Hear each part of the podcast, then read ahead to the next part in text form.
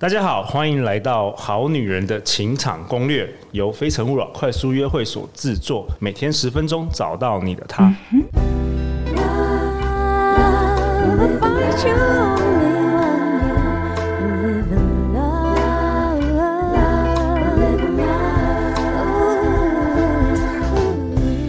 大家好，我是你们的主持人陆队长。相信爱情，所以让我们在这里相聚，在爱情里成为更好的自己，遇见你的理想型。今天我请到的来宾是陆队长的好朋友吴宇安律师。Hello，大家好，我是宇安律师。宇安跟陆队长同样是双鱼座，哈，从开始当律师到现在已经五年了，协助了超过三百位遭受到两性感情、婚姻相关的男女解决问题，并也时常撰写跟两性婚姻相关的文章。那我们本周特地邀请宇安来跟我们分享一些男生女生啊感情常会遇到的法律问题。宇安，我记得我们在几个月前，大概三月的时候，我们还一起吃烤鸭庆祝生日，你记不记得？对啊，有啊，那次第一次我们这样一起吃饭，我觉得很开心。对啊，然后没想到过了几个月之后，现在大家都没有办法出去外面吃饭了。对，真的。对，那今天还有跟我们一起上法律课的，还有热门 Pocket 节目 Keira's Talk 的主持人 Keira。Hello，大家好，我是 Keira's Talk 的 Keira。大家好，很高兴又回来到《好女人职场攻略》。今天是三方远端，现在因为疫情的关系，我们也没办法在同一个录音室录。那 Keira 的话，大家应该对 Keira 很熟悉。今天已经是她第三度登场《好女人情场攻略》。她曾经在今年的一月第一季的第十一到第十五集登场，也创下了惊人的收听率。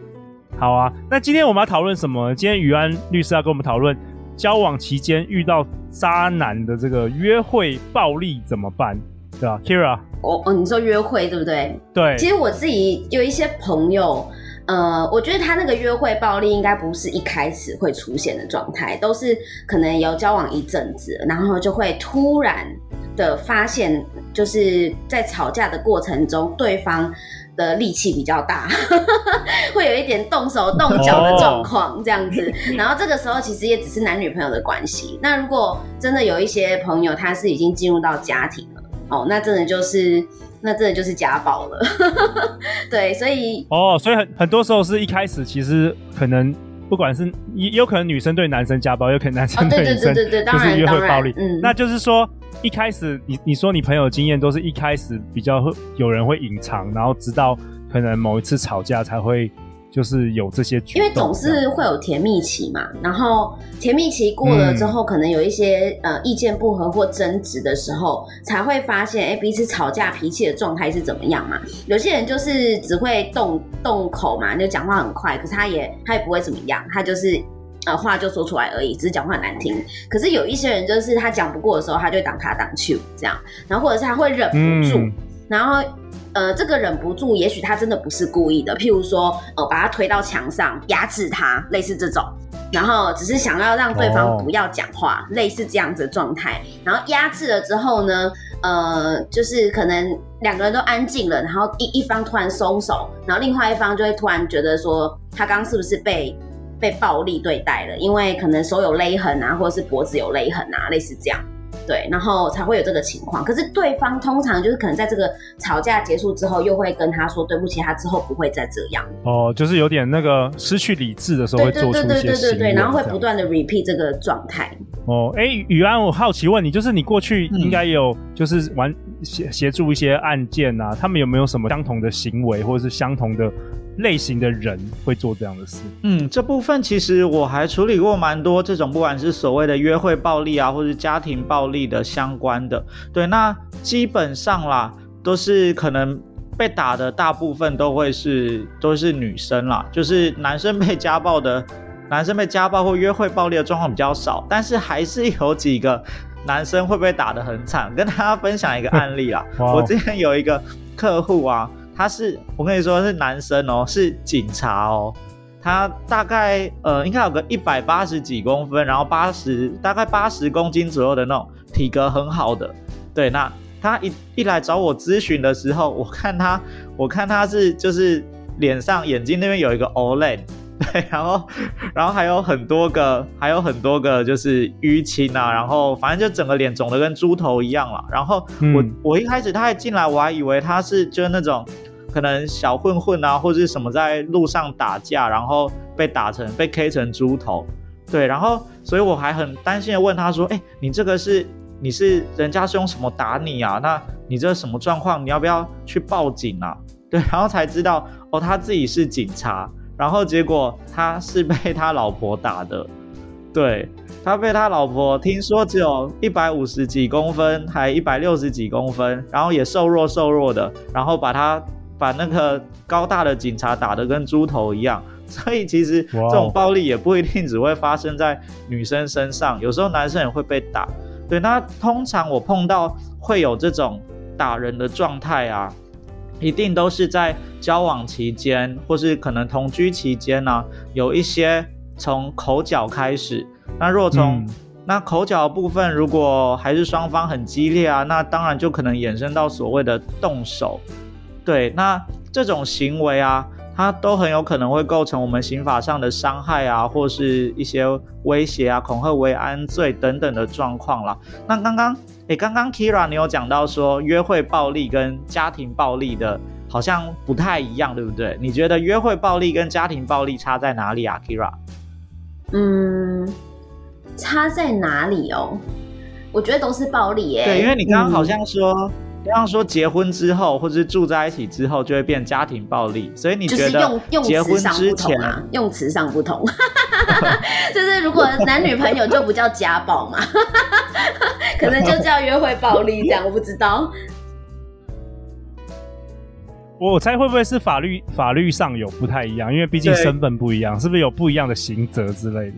对，我会问这个问题啊，其实就是因为回到我们法律面来说嘛，就是可能很多人觉得说家庭暴力这个词啊，它只会出现在可能是配偶才有嘛，那可能我们男女还在约会之间就没有家暴的问题。对，那这边特别跟大家分享一下啦，我们以家暴来说啊，在法律面，只要是有曾经同居过的男女朋友，他们也会构成所谓的家暴哦。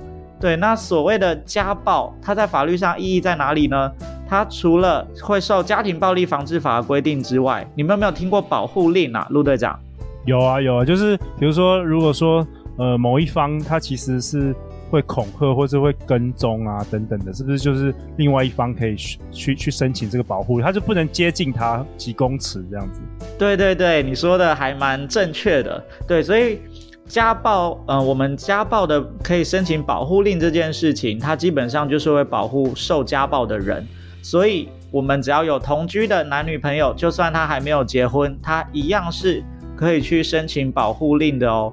那我这边想再跟你们，呃，讨论一下啦，就跟你们聊一下，你们觉得啊，如果真的有人碰到家暴或所谓的约会暴力之外，我们可以随便的反击吗？反击？就自我防卫的意思，就是对，就是有一个新闻啊，他其实有讲到说，桃园有一个女子啊，因为她长期受到就是先生的家暴啊，所以她某一天晚上，她就拿着水果刀把在睡觉的她先生就把他杀死了。对，那你你们觉得这样的状况有没有办法主张正当防卫？或是什么样的理由，然后导致自己不用杀人罪？我觉得 Keira 说不行。我觉得不是正当防卫吧，可是也许不会到杀人，因为他有呃有有情理可原，但是应该还是会判一个比较重的刑法上的罪行，我猜啦齁。那我自己在想的是，就是为什么他受家暴的时候他不求助？就是她为什么不先去求助呢？她为什么要就是选择杀了她老公？这不是很 对很奇怪的一件事情吗？有有的时候有可能是就是家里的经济来源是她老公，就是她求助的话，可能就是她没办法生活下去。有时候也是有这方面的问题。嗯、对啊，其实这种最常碰到的，我会觉得他们反而是他们忍无可忍呢。我觉得不是他们求不求助的问题，而是他们真的被逼到了一个极限，他们的情绪或许需要做这样的发挥。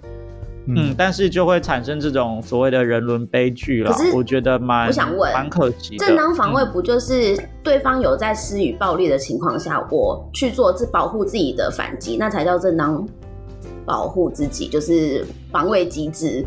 应该不是在他熟睡的时候杀了他吧？对。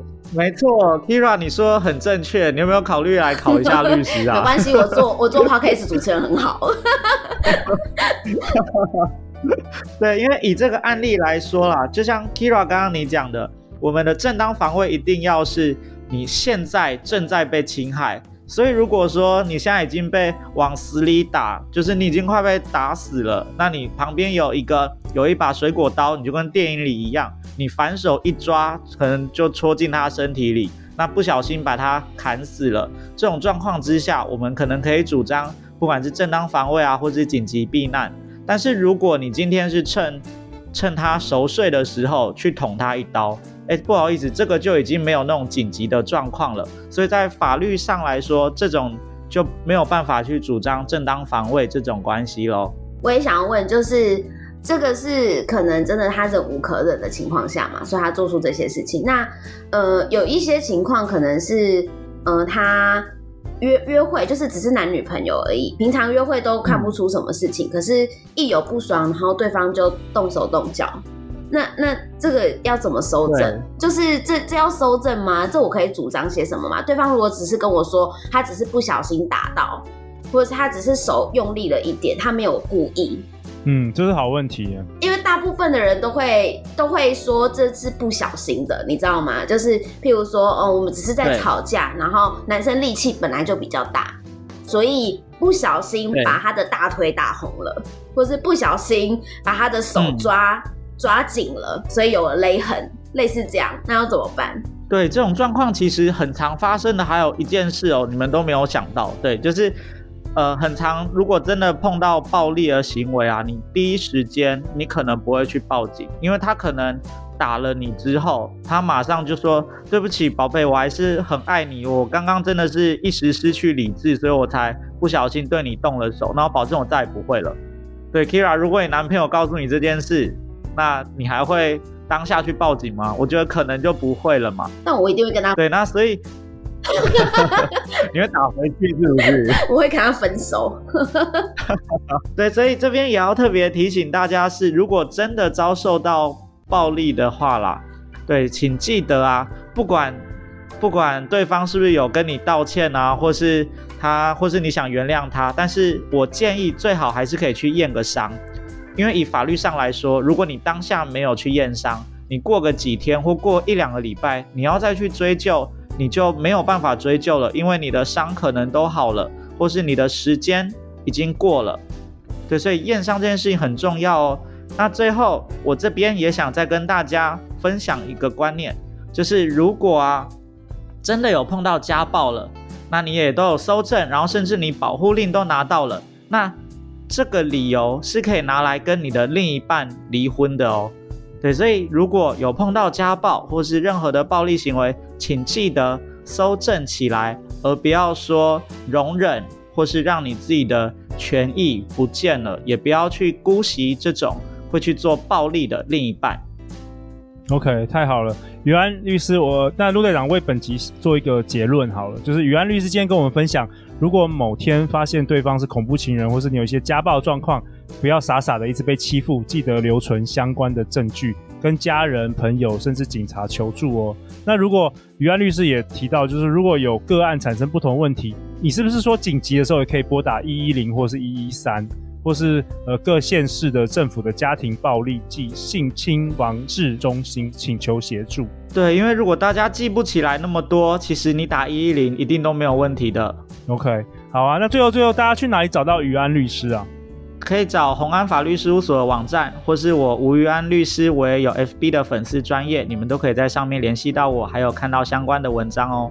好啊，那今天也谢谢 Keira 的那个代表我们好女人来提出一些很很棒的问题。不客气。明天我们要跟 Keira 跟宇安律师讨论婚前协议该注意什么。对啊，这也是前几个月因为比尔盖茨离婚，所以大家也在探讨。每周一到周五晚上十点，《好女人情场攻略》准时与你约会。相信爱情，就会遇见爱情。